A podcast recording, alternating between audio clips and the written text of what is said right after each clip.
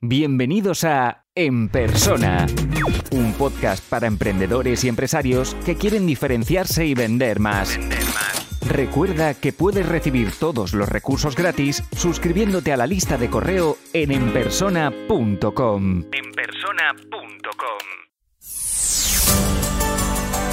Los miembros de la membresía que han estado conectados durante la grabación del episodio continúan en privado preguntando y resolviendo sus dudas.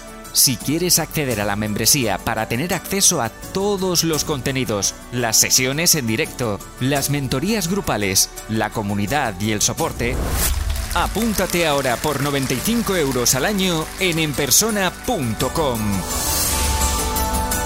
Esto solo es el principio. Bueno, son y 35, supongo que irá entrando gente todavía, pero voy a empezar la sesión. Lo dicho, esta primera parte se queda grabada en, la web y luego hacemos fondo las preguntas, ¿vale? Un segundito que confirme que todo está bien. Hola a todos, bienvenidos a, la, a esta mentoría de hoy, a esta sesión de hoy. Es una de las de los directos más básicos que tengo preparados para este año. Me he dado cuenta de que lo tenía preparado y que todavía no, no lo habíamos hecho. Y como la sesión anterior, os recomiendo a todos que veáis la sesión anterior de la semana pasada. Yo la disfruté mucho, creo que también tratamos algunos temas básicos, pero que si lo hacéis vais a notar un antes y, un después. Y la de hoy quizás no es tan transformadora como la anterior, pero para mí es de las cosas que, cambió mi, mi manera de trabajar.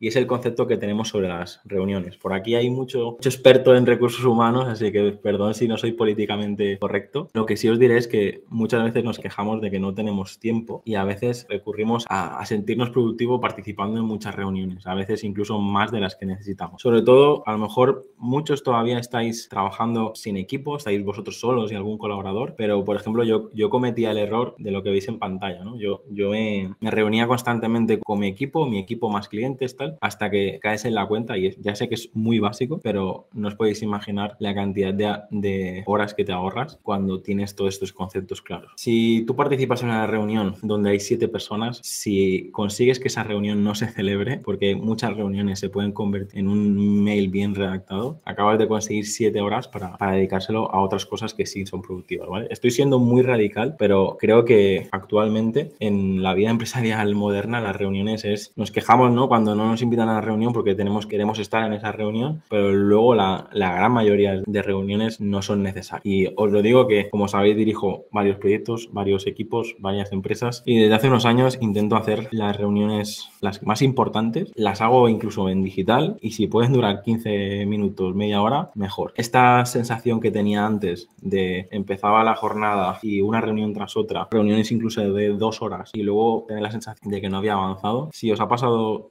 durante este 2021 o está pasando ahora, intentar cortarlo ya porque luego nos quejamos de que no tenemos tiempo para nuestro proyecto, no tenemos tiempo para nuestra familia y es, es importante que seáis capaces de decir eh, que no, ¿vale? Por lo tanto, he preparado una lista de conclusiones, como he dicho, la sesión de hoy va a ser sencillita, pero espero que luego me deis caña en, las preguntas, no solo de, de, la sesión, sino de, vuestra semana, ¿vale? Primer punto, convoca las reuniones absolutamente necesarias. No sé el perfil de persona, pero yo en mi caso, para todo necesitaba hacer una reunión para explicarlo y muchas veces incluso clientes nos obligaban a reunirnos, reunión para hablar de un presupuesto, reunión para hablar y y realmente la gente no se prepara las reuniones. Bloquean el calendario una hora y cuando empieza la reunión es cuando empiezan a mirar el tema de esa reunión. Y esto no, no, no puede ser así. A una reunión tienes que ir preparado y tienes que saber los puntos que, que tienes que tratar, ¿vale? Para mí, que he trabajado con más de 250 clientes, es una falta de respeto que te envío un mail, te envío la presentación, te envío toda la información, te envío el contrato. Al momento de la reunión, tú no has mirado nada, ¿vale? Sé que son cosas básicas, pero muchos de vosotros estáis empezando vuestra empresa, estáis empezando vuestro proyecto y os vais a encontrar esta sensación como que el tiempo de los demás siempre es más valioso que el,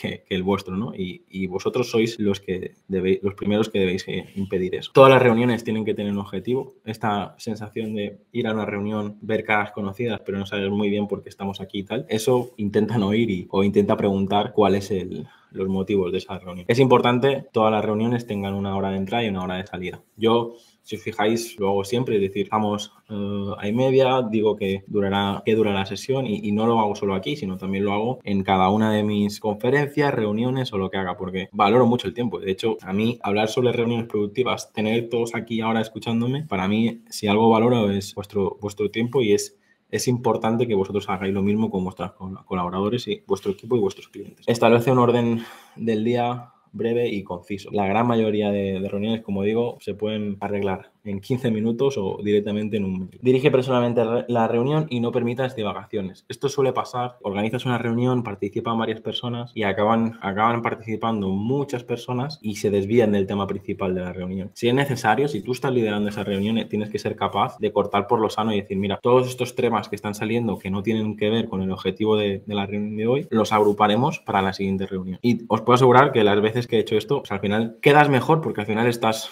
respetando el, tema de todo el mundo, o sea, el, tiempo de todo el mundo, no, no solo de, la, persona que está haciendo la pregunta. Otras cosas que suelo hacer, pues si haces una reunión que participan cuatro, cinco, seis personas, si termina la reunión y envías un mail como si fuera un... Pero más que hacer un, un acta, yo lo que hago no es un acta de lo que ha ocurrido en la reunión, sino un acta de, o sea, una lista de acciones que tienen que hacer cada una de las personas. En este caso estoy hablando de reuniones que lideramos nosotros, ¿vale? Es decir, en mi caso, tanto para Coen como para Digitalen, como para Delegarte, como para las consultorías, al final quien lidera las reuniones soy yo y por eso estoy explicando mi punto de vista para cuando vosotros os encontréis en este, en este punto. Está claro que si yo participo en una reunión de un grupo de empresarios o cualquier cosa, no es necesario que envíes ese correo si, si, si no lideras tú esa parte, ¿vale? Si la lideras, sí, porque te vas a encargar de que todo el mundo cumpla las, las acciones, ¿vale? Esta parte de no sirvas comida ni bebida, un poco más para las reuniones presenciales, pero yo me he encontrado en España que la reunión es la excusa para tomar el café, para comer el bocadillo,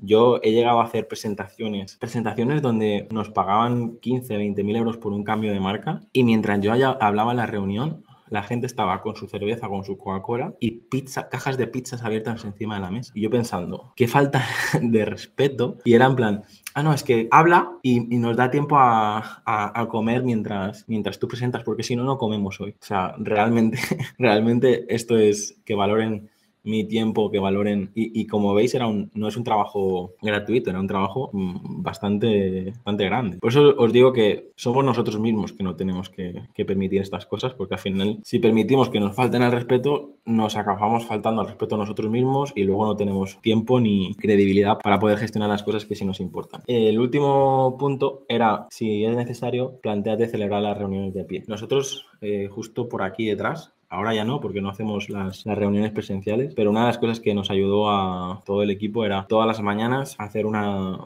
reunión donde se decía qué, estamos, qué hemos estado haciendo la, semana anterior o el día anterior qué vamos a hacer hoy y si tenemos algún problema para avanzar. Esto, decirlo públicamente delante de todo el equipo y nada, en en un minuto, nos hacía avanzar un montón, porque siempre te dabas cuenta de pues, que un compañero tenía que terminar un proyecto para que el otro pudiera avanzar y era una manera bastante ágil de, hacerlo visible. ¿no? Muchas veces esto se, se, oculta, se enquista y luego el problema se hace bastante mayor. Preguntas rápidas, que al final es el objetivo de estas sesiones, ¿no? que reflexionéis y penséis qué estáis haciendo vosotros ahora mismo. ¿A cuántas reuniones periódicas asistas normalmente cada mes? Y aquí os diría dos preguntas, las periódicas más cuántas reuniones asistas normalmente. Está claro que si todavía estáis empezando o incluso estáis trabajando para otra persona o, colaborando con, una empresa puntualmente, pues a lo mejor las reuniones no son demasiadas, pero si lideráis, lideráis vosotros el proyecto, os encontráis que acabáis haciendo muchas reuniones. De hecho, muchos libros y muchas cosas que, veo actualmente, prácticamente la jornada laboral de un CEO está reunido todo el día. Si sois capaces de, cortar eso desde el inicio, cuando realmente lleguéis a ese cargo de CEO, CEO o de un cargo directivo, no tendréis este problema con el control de las reuniones y de vuestro tiempo. La semana pasada pensamos muchas cosas que se podían eliminar, pero no hablamos de, las reuniones. Os pido que hagáis ese pensamiento de decir, vale, de todas las reuniones periódicas o no periódicas que asisto en el mes, ¿cuántas podríamos eliminar y no pasaría nada? Sé que, ah, bueno, me lo apunto y ya lo haré. Hacerlo, por favor. O sea, tanto los que tenéis mucha experiencia como los que tenéis poca, proponeros eliminar las reuniones, porque seguro que vais a conseguir mucho tiempo para vosotros. Y si son presenciales, todavía más. Yo recuerdo una hora de, de coche coche, dos horas o tres de reunión, una otra hora de coche y al final pierdes media jornada o una jornada completa y al final te queda una cara de tonto cuando no te aceptan la propuesta, no te aceptan el proyecto, no te aceptan el presupuesto y, tu tiempo ya lo has invertido. Por último, asisten a tus reuniones la gente adecuada. Es importante que os hagáis esta pregunta porque ya sea que estáis colaborando, ya sea que estáis vendiendo un proyecto, os tenéis que asegurar que le estáis haciendo la presentación a la persona que toma la decisión, sí, la, que os va a permitir dar el siguiente, el siguiente paso en el proyecto, ¿no? Porque al final a mí también me ha pasado tener que presentar el mismo proyecto dos o tres veces, ¿no? Como ir escalando de, de, jefecillo a, jefe y de jefe a, jefazo y dices, no, no, sería más fácil directamente haber presentado la reunión directamente a, esa persona. Y luego también ver un poco quién tenéis alrededor de esa reunión, porque pues si estáis tratando un tema técnico y resulta que las otras personas no tienen un perfil técnico, pues también esa reunión puede generar un problema. Si te aseguras antes de decir, mira, estará fulanito en esta reunión, que, creo que él podrá ayudar él a, gestionar este, esta incidencia, probablemente te ahorras mucho, ¿vale? Por último, una conclusión rápida. Eh, muchas veces he, puesto evita la gestión de síntomas y solo trata los síntomas, nunca eh, el problema, ¿vale? Pues se trata de que muchas veces no seremos capaces de gestionar el tiempo si, si no somos capaces de, de, eliminar todas estas cosas improductivas. Y al final, uno de los temas que más me han preocupado desde que empecé la membresía es la productividad. Tenéis bastantes más sesiones que hablan sobre productividad. Esta era una de las que, que me quedaba pendiente. No considero que sea ningún experto en productividad, pero sí que para gestionar todo lo que gestiono, tanto proyectos como empresas, como incluso la familia, a día de hoy, dos hijos y todo esto ya, creo que si no sois capaces de, de cortar por lo sano las reuniones y, y la pérdida de tiempo, no tendréis tiempo para hacer lo que realmente os importa o lo que realmente hay que hacer, ¿vale? Si te gusta este podcast, puedes dejar una reseña o un comentario. Es la mejor forma de ayudar para crecer y llegar a más gente. Suscríbete en Apple Podcast, iBox, Spotify o YouTube para no perderte los siguientes episodios.